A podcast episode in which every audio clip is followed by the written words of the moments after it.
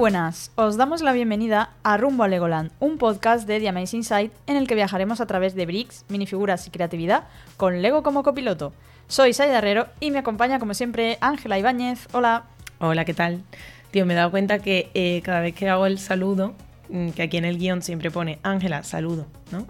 sí, no, Y no siempre- te digo qué tienes que decir. Claro, claro, claro. Ni yo escribo nada. O sea, quiero decir, es que nunca. Esta parte nunca me la preparo, ¿vale? Y me he dado cuenta que siempre soy muy sosa. Pero es que hoy me ha pasado lo mismo. O sea, tampoco es que traiga nada extraordinario para decir nuevo, ¿vale? Bueno, Pero solo. No te pienses que yo esto digo siempre lo mismo. Y me acompaña como siempre Ángela Ibáñez. Ya, pero es como una presión, una autopresión que me estoy haciendo para que la, la próxima vez prepararme algo un poco más guay. Porque. En fin. Confiamos en un saludo mejor de las dos, ¿eh? Yo también me puedo inventar otra frasecita. Venga. para presentarte. bueno, en este capítulo vamos a continuar con los orígenes de Lego. Ya en la primera parte de la, de la serie que hemos llamado Historias de Lego, así, sin complicarnos mucho la vida, la verdad. Eh, ahí vimos cómo Ole Kirk Christiansen y compañía pasaron de trabajar con muebles de madera a adentrarse en el sector de la juguetería para reinventar su empresa, mm, rebautizarla también ya con el nombre de Lego. En la descripción del, del episodio dejaré este capítulo por si, por si alguien no lo ha escuchado. Y bueno, ya en este programa vamos a continuar la historia de Lego y vamos a ver cómo nacieron los bricks y el sistema de, construcción de, bloques que, es el que bueno, conocemos tanto de, de Lego. Vale, bueno, pues terminamos la primera parte en la década de los 30, el primer capítulo que le dedicamos a, a la historia del Lego. Y, y bueno, ahora continuamos, ¿no? En 1934 se acuñó el nombre de Lego, ¿vale? Como tal. Que bueno, es ese acrónimo de eh, juega bien en danés, ¿vale? Que esto ya mm, estuvimos hablándolo en uno de los capítulos, no sé si fue en el de historia o en otro. Sí, sí, fue en el Fue de en el de historia. historia, ¿verdad? En plan, O sea, en el porque- volumen 1. Exactamente.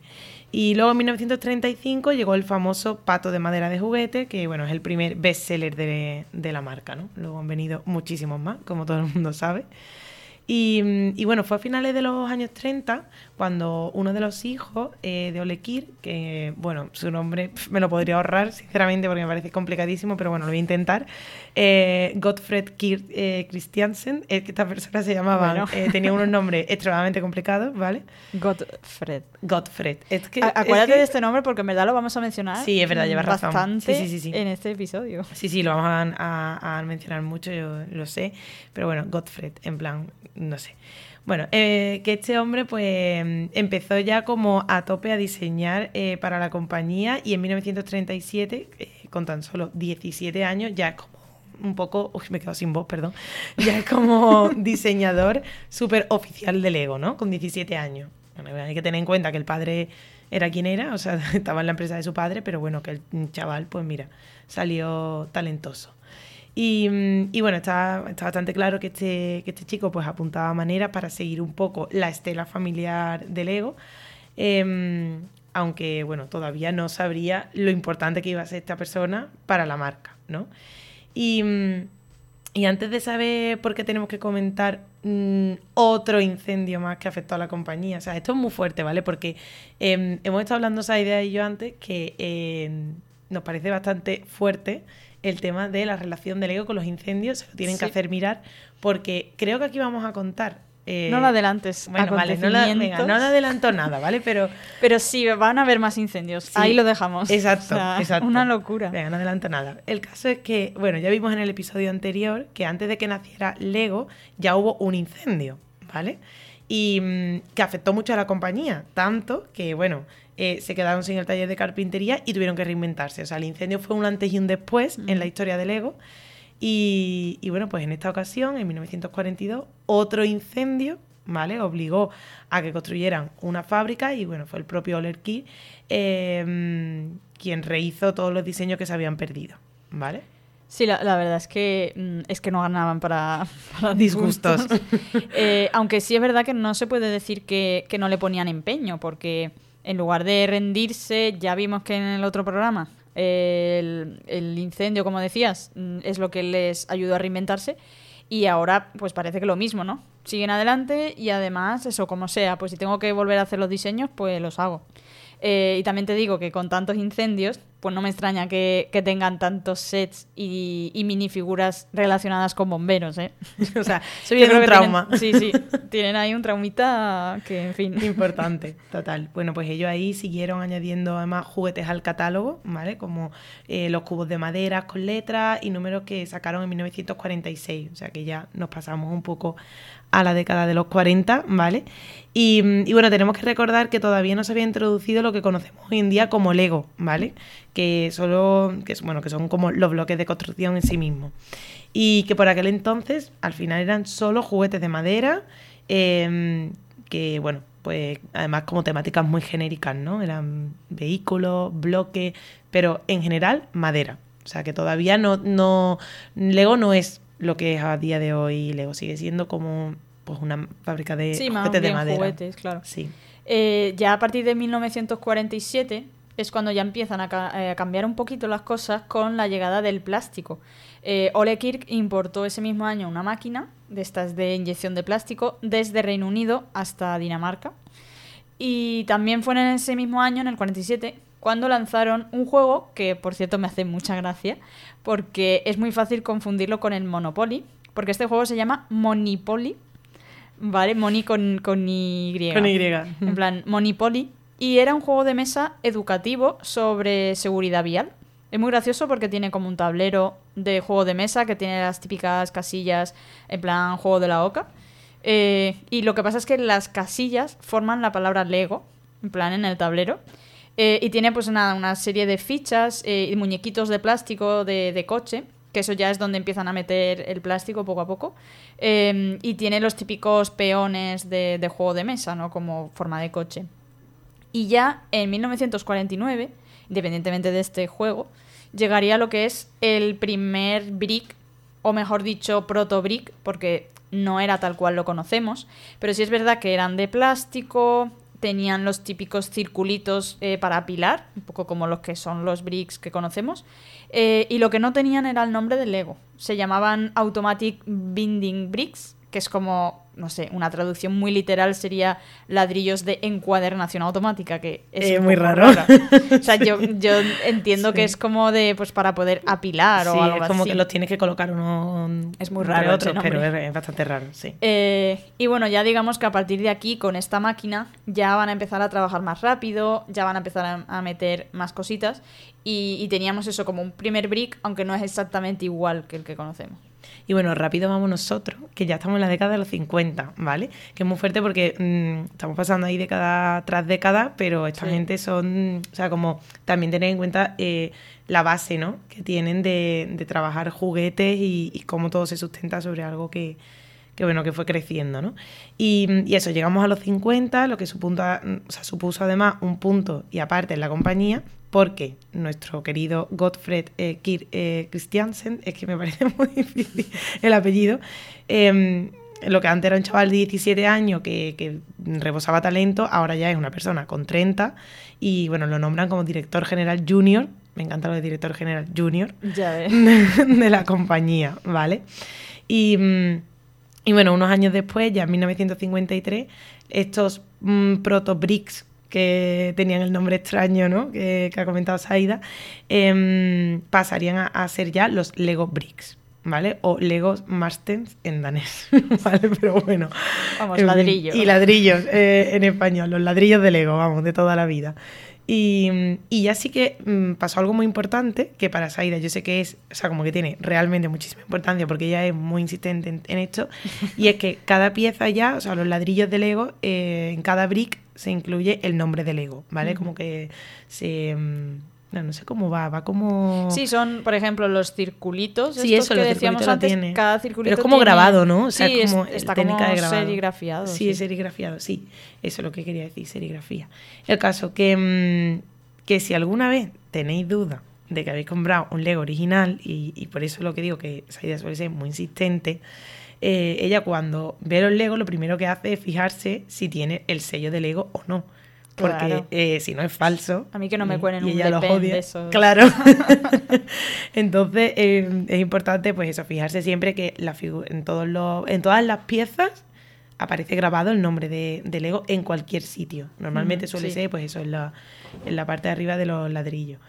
Y bueno, pues como no iba a ser diferente a otro programa, eh, Fergus ya está haciendo su aparición Sí, estelar. no sé si se habrá oído, pero ya está empezando con el Sí, siroco. es que me parece de verdad muy fuerte porque nos hemos llevado preparando probablemente, eh, hoy hemos tenido algunos problemas técnicos Sí. y nos hemos podido llevar perfectamente 45 minutos preparando, que él ha estado completamente dormido.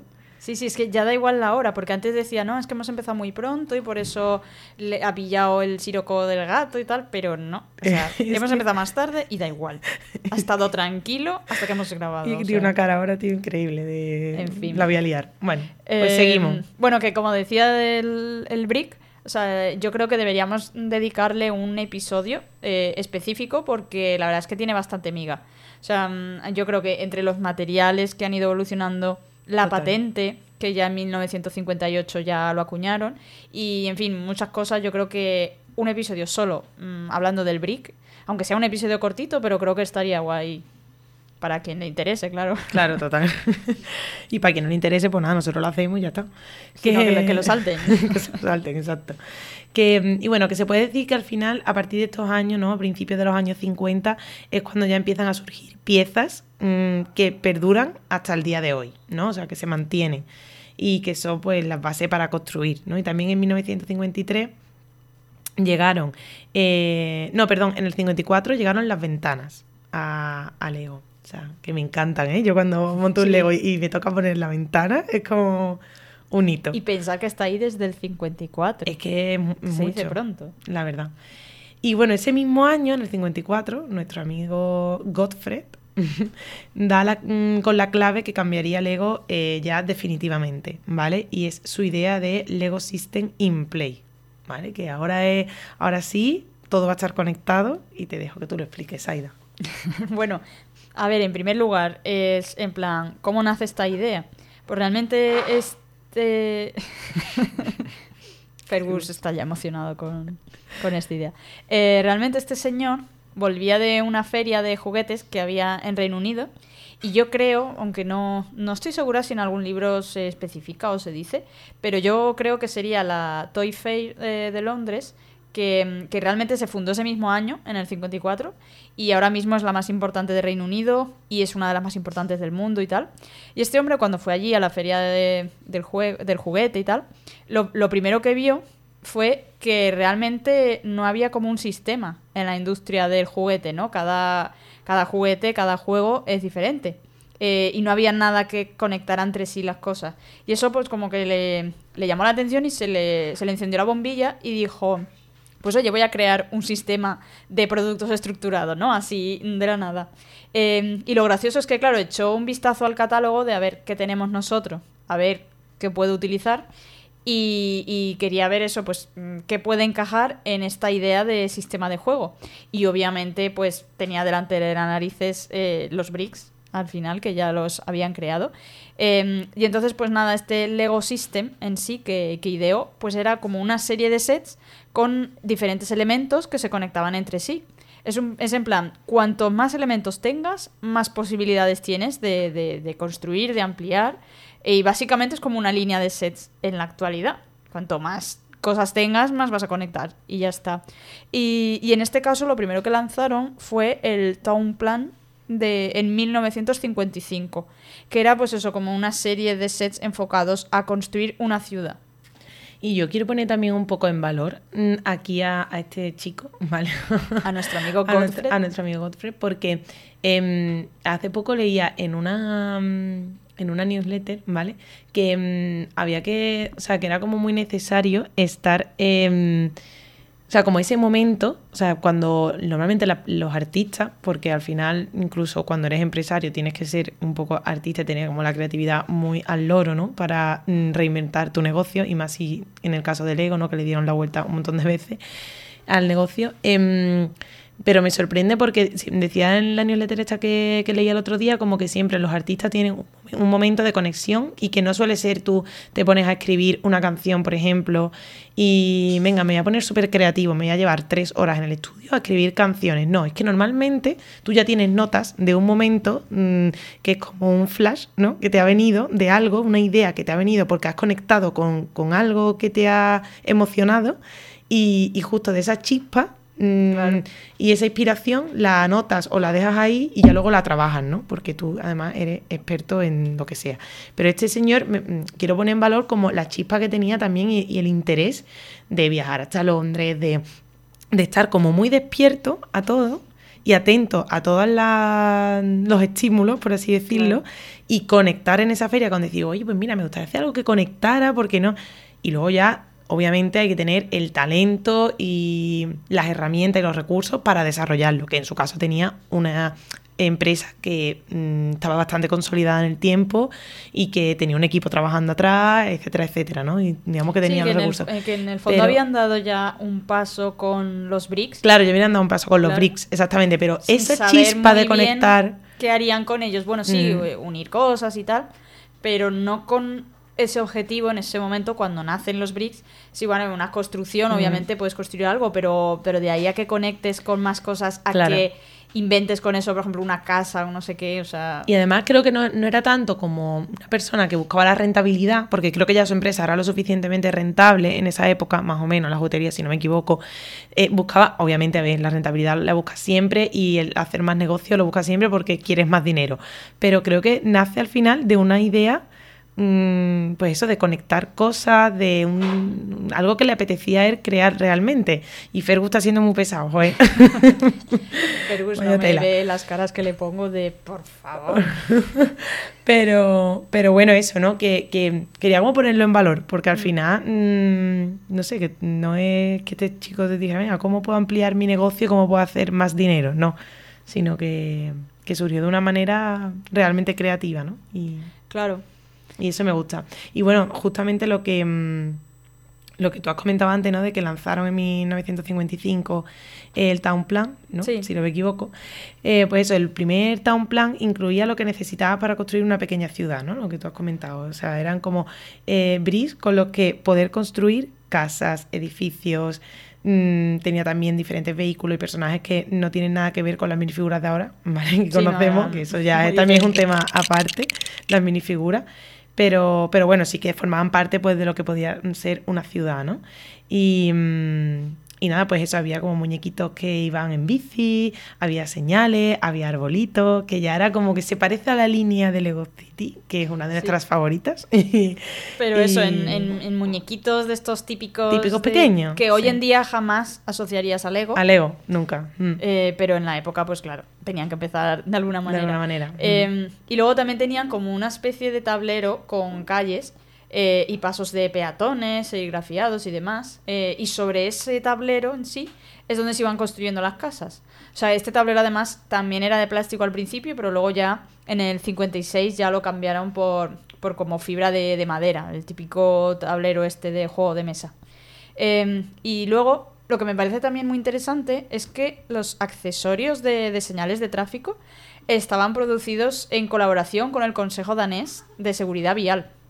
O sea, la idea es que estos sets, o sea, de que, de que esto ayudara a enseñar seguridad vial a los niños mientras estaban jugando. Que realmente no sé qué obsesión tienen con la seguridad vial, porque es que también es lo que incluyeron en el primer juego de mesa, este que lanzaron, el Monopoly. También era de seguridad vial. O sea, bueno, pues. Aquí hay una obsesión que con los incendios lo entendemos. Lo de la seguridad vial, no. ¿No lo puede explicar alguien? Claro, no sé. Si alguien lo sabe, por favor, que nos diga qué le pasaban a estos señores con la seguridad vial. y bueno, por terminar también de matizar sobre el Town Plan, em, en 2008, o sea, un poco más reciente, pero en verdad no es tan reciente, yo digo reciente porque lo veo a partir de 2000, ¿no? pero 58. pero bueno. Vamos a decir reciente, pero con la tontería ya hace añitos. Sí, justo creo que fue el año de Operación Triunfo, la canción Agua.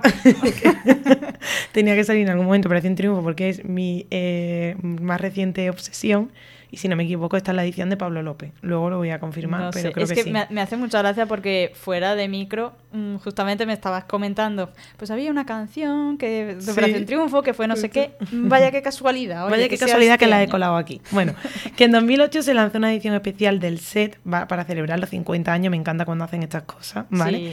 Sí, y, mm, y bueno, que, que, eh, o sea, lo que hacía la- la- el set este especial era para conmemorar los 50 años del lanzamiento del primer brick definitivo que se patentó en el 1958, Ujú. ¿vale? Y en ese set de 2008 eh, era al final una revisión del Town Plan original, que eso me parece súper guay. ¿Tú lo tienes, Aida? No, que va, que va. Vale. Y, eso ahora mismo encontrarlo Pues a costaba estar mucha pasta. Muy además. complicado. Sí. Y, y bueno, tenía en la, en la caja la imagen de Jers Kills Christiansen, nieto de Oler Kill e hijo de Gottfried, ¿vale? Que bueno, pues por supuesto, esta persona pues también está ahí metido. Hombre, toda la familia. y, y quien estaba al frente del Ego por aquellos años. De hecho, es que esa ya es la tercera generación. Tercera generación, de exactamente. Ahí al frente de la compañía. Exactamente. Eh, y bueno, ya para terminar ya la década de los 50, eh, en el 58, pues bueno, tenemos un momento triste. Tenemos Oh. que despedirnos de Ole Kirk. eh, murió Ole Kirk en el 58 y ya fue nuestro querido amigo Godfred el que ya se quedaría al cargo de, Lego. Que bueno, también en verdad, oye, bastante merecido porque el Merecido, hombre merecido. ha estado ahí toda la vida y, y además no es que digas "Mm, está enchufado, ¿no? Sino No. que Se lo creatividad tope Mm. y es que realmente ha sido él el que ha introducido eh, eso, el Lego System in Play y, y los sets casi que conocemos hoy en día. Y en este caso muchas veces no es eh, un enchufe de, no, es que meto a mi hijo, porque no, es que realmente está, en- o sea, está como... mm, eh, a- ayudas a que no se pierda ¿no? la tradición de tu familia. O sea, tu familia es experta en juguetes, tú has crecido entre juguetes y pues, joder, obviamente si te gusta el negocio, pues tu padre te mete en la empresa. Pero es que no es una manera de... Para mí no es ni enchufe, ¿sabes? Claro, yo, yo creo que más que tu Mm. padre te mete en la empresa es como que él se mete en la empresa. Claro, exacto. Al final que no se nos olvide que también lo dijimos en el primer volumen de esto de historia del Lego, eh, que realmente taller y casa es que eran prácticamente... o Sí, sea, sí, estaban en el vivían, mismo- claro, vivían en el mismo... Entonces, vamos, que el niño estaba destinado A estar ahí. Y bueno, ya antes de terminar el capítulo este, eh, a que no sabéis lo que pasó en 1960. Efectivamente, otro incendio. Es que no puede ser. En esta ocasión, bueno, nos reímos, pero cosa seria, Sí, ¿eh? sí, que esta pobrecito gente mío, total. Lleva ya Tres. varios incendios. O O sea, sea, este es el tercero. Sí, y, y en esta ocasión destruyó eh, el taller donde todavía estaban fabricando los juguetes de madera, con lo que nace Lego. Eh, y ahí ya sí que di- dijeron, mira, ya está, adiós a la madera, se acabó. Y desde entonces ya se centraron únicamente en los bricks y en el Lego System, que ya es por lo que nos ha llegado hasta ahora. Bueno, pues tenemos que mm, agradecer, muy entre comillas, los tres incendios, porque los tres han sido bastante... Reivindicando cambios y... mm, Totalmente, han traído un cambio, una evolución brutal. Y bueno, pues eso, que mm, la verdad es que bastante sorprendida con los tres incendios, como han. eh, o sea, el significado que han tenido en el devenir de la empresa. Y aquí dejamos la historia del Lego hasta un próximo volumen que nos llevará pues por la década de los 60, que además Sí, a mí ya. es una época que me gusta muchísimo, los 60, los 70. Ya entramos en cositas Sí. más modernitas. Eh, y bueno, lo que decías de los incendios, em, creo que la historia del Lego nos puede servir como referente para, para eso, para momentos de no rendirse y momentos de no solo continuar adelante, sino continuar adelante, mm, digamos, reinventándote mejor, aprendiendo. Y en este caso ya aprendiendo de fuera la madera. Yo es algo que, total, yo es algo que valoro muchísimo de esta familia porque yo, a ver, en el primero dices, bueno, venga, mm, un incendio, me voy a mm, sobreponer a las circunstancias, voy a tirar para adelante. Y en el segundo me rindo. O sea, yo lo valoro, mu- o sea, increíble de pues verdad lo que este han hecho. señor rehizo los diseños. Y es que un tercero, tío. O sea, que, mm, Que el segundo no lo tú dices, tío, él. no puede ser, de verdad. Ya, no lo vivió. A lo cierto. mejor ese tercero a él hubiera dicho, mira, ya está, iros a vuestra casa. Hombre, ese señor también te digo, en el tercero habría tenido ya pues como 80 años, probablemente, bueno, no sé, me estoy inventando la edad, pero No, no sería sé cómo bastante a mayor. Mm, obviamente con 80 años, en tercer incendio dice, mira, ya está, se acabó, ya, que le den.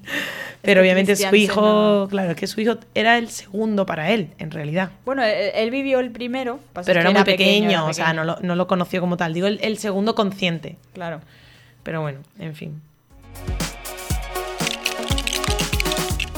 Bueno, y ya pasamos a nuestra última sección, nuestro Brick to Brick, Ujú. la sección favorita de Ángela. Sí. Bueno, y la mía también, en verdad. Eh, bueno, y, y es que es la única sección que tenemos, aparte del programa. En fin, Me encanta este momento. no tenemos más secciones. Por lo tanto, es nuestra favorita, ya está. O sea, lleva razón, Saida, es mi favorita. Nada, pero, pero está, está muy guay. Y donde, pues eso, nos, nos recomendamos cosas eh, que no sabemos ninguna de las dos, porque no hemos. No, o sea, esto no lo tenemos en el guion. Eh, así que bueno. mm, Empieza empiezo- tú. Empiezo yo. Venga. Pues bueno, yo voy a recomendar. Bueno, más que recomendarte, no es algo que puedas tener en principio a día de hoy. La verdad es que no, no lo he buscado. no he buscado si hay alguien que lo venda, porque esto es algo bastante antiguo. Supongo que sí, que alguien lo venderá, aunque será carito a estas alturas. Pero me parece una cosa muy guay, muy curiosa. Y, y voy a comentarlo por si alguien tampoco la conoce. Y es que en 1991 sacaron una cosa que a mí me gustó mucho, muy simpática, que se llama Brick Back, que es una aspiradora de Legos. ¿Qué? ¿Vale? O sea, es como una caja grande con un asa, en plan para aspirar las piezas. O sea, ¿Qué tú vas, dices? tú vas pasando eso por el suelo Y las recoge. y va, va absorbiendo las piezas, va recogiéndolas y se quedan en esa caja guardadas. Me encanta. Es como una aspiradora caja. ¿Vale? O sea, que además tiene, además tiene como apariencia de aspiradora caja, que es bastante gracioso. Claro, es que Porque me la está enseñando, ¿vale? Sí, Para te estoy que- enseñando una fotito. Eso, para los que no Eh, nos ven. dentro de una que no nos ve línea- nadie, pero bueno. dentro de una línea Lego Basic eh, sacarán eso, Me una encanta, Saida. Una brickback, que es eso, una aspiradora. Qué fuerte. Ahora, Para ahora tengo que ver si alguien la vende. Seguro que alguien la venderá. Ahora, no quiero saber el precio de eso, eh, pero me gustaría mucho conseguirla algún día. O sea, yo la, Se la buscaré. teclas porque lo estoy buscando, ¿vale? La buscaré en algún momento porque creo que puede ser una cosa de estas guays que tener en la colección. Totalmente. Me parece muy chula. No me, Y- me salen pocas cosas, ¿eh? Pero Sí. bueno, hay, que, hay que la buscaremos. hay que buscar, hay que buscar. Eh, ya digo, es como un asa, eh, una especie de aspiradora así entre... Es como circular, para Mm. como fuera un rodillo. claro. Eh, y eso, y va como recogiendo, tiene como unas palas. eh, y con eso pues recoge la pieza, La y la pieza. guarda en la caja. Y luego pues, supongo que abrirás la caja y ya sacarás las todas, piezas. claro. Pues esta Brickback salió en el 91, así que ya sabes, cuando quieras recoger tus piezas, pasa la aspiradora. Ostras, qué fuerte, pues me ha encantado porque además es súper curioso, no me lo esperaba para nada, ¿eh? Este, Está muy guay. Esta recomendación. O curiosidad. Que. mm, Te toca. vale, me toca. A ver. Eh, te voy a crear una nueva necesidad, ¿vale? De viaje. Seguro. Tampoco, A a ver. tampoco es como para tanto, pero a mí me ha parecido muy curioso y yo creo que a ti te encantaría verlo. Em, hay una ciudad alemana, bueno, a lo mejor lo conoces, ¿vale? Porque yo siempre empiezo así. Mm. Sí, siempre dices lo mismo y luego- no lo había dicho, lo tengo que decir. No me pero suena. hay una ciudad alemana que se llama, eh, lo voy a pronunciar mal, obviamente, pero bueno, eh, Wuppertal, ¿vale? No, no, Mm, Vale, nombre- como si me dices. Claro, exactamente. fulanito Está al oeste del país, no es nada reconocida internacionalmente, Vale. quiero decir, no es turística y tal. Pero ¿Qué tiene? ¿Qué tiene? tiene un puente. tiene un puente. O sea, para los amantes del Lego es como muy, muy top porque tiene un puente de Lego. ¿vale? Ah, sí. Pero no está hecho con Lego, obviamente. Pero, simula Lego, Pero simula Lego, exactamente. Ah. Y es muy chulo porque, mm, bueno, pues, bueno, el formó parte, el, el puente, digamos que formó parte de una antigua línea férrea, ¿vale? Por ahí pasaba antes pues trenes y luego pues ya lo adaptaron para peatones y ciclistas. Y cuando hicieron esa reforma del puente, mm, llevo todo el capítulo como muy con la voz tomada, pero es que no la tengo en la vida ¿Te real. estás constipando o algo? Pe- Pero a medida que avanza el, el capítulo, porque Sí, esto- sí. en fin, no sé. No sé cómo se escuchará luego la Iba a decir, me la ha pegado una amiga, pero he pensado que con mi amiga he hablado por WhatsApp. O sea, que en verdad no Eso ya sería preocupante. Pero es que me, ha- me me ha estado hablando justo antes de empezar con una amiga que está fatal con la garganta. Así que bueno. Pero bueno, el- en el trabajo también hay varias gente que está mala. O sea que. Es la época. Sí, en fin. Pero bueno, que hay un artista urbano que se llama Mex, ¿vale? Será alemán, imagino. Y, mm, y bueno, pues él optó por eh, todo el puente pintarlo con estructura, con un efecto 3D, ¿vale? O sea, eh, pintó la estructura con efecto 3D para que emularan a los bloques de mm, Lego. Entonces, muy guay, Ah, porque guay. tú ves el puente y parece que está hecho. O sea, la, el- la parte de abajo del puente son las partes de abajo de Lego. Entonces parece que están las piezas puestas ahí Claro, claro. y, y es chulísimo. Es chulísimo porque realmente parece que hay piezas gigantes que es por lo que está formado. Sí, que ya si te acercas ya veis que no son piezas de Lego, pero que da el pego, ¿no? Hombre, claro, yo en la foto eh, parece que son piezas de Lego. Obviamente, si te- estás muy cerca, pues verás que es una pintura. Claro, pero claro. está hecho bastante bien, la verdad. Qué guay. Está pues oye, no, no lo conocía. Mm. Guay, Bueno, guay. pues mira, una cosa más. No se va uno a la cama nunca sin saber algo nuevo, ¿no? Para eso sirve Brick to Brick. Para recomendarnos cositas. Muy bien, pues muy guay. La verdad es que sí, me has creado una necesidad de cuando quiera ir a sitios solo por ver algo nuevo. Mm, Sí. Porque es verdad que no. mm, Estos sitios que no están masificados y que solo Ya. vas por ver cosas nuevas. Bueno, habría que ver cómo Está es guay. el sitio este, ¿sabes? De Wuppertal. Que a lo mismo es una ciudad feísima o no, a lo mejor es increíble. Al revés, o encuentras ahí. Cosas guay. Tiene oro. Vale, pues guay. Pues nos lo apuntamos para. ¿Dónde era? Eh, Bueno, lo, lo pondré en, En la Alemania, en Alemania. en En la descripción. Sí, se llama la ciudad Wuppertal. Que es que Lo pondremos en la, en la descripción Sí, del sí, episodio. Sí, porque, en fin. Y bueno, ya está. Y con esto terminamos hasta el próximo capítulo. Eh, bueno, recordad, como siempre, que podéis escucharnos en Evox, en Spotify, Apple Podcasts, eh, bueno, y en general cualquier plataforma de podcast. Y también podéis encontrarnos en la web de The Amazing Site eh, y seguirnos en arroba rumbo a Legoland, que es en Instagram, vamos. Y nada, seguimos rumbo a Legoland. ¡Hasta luego!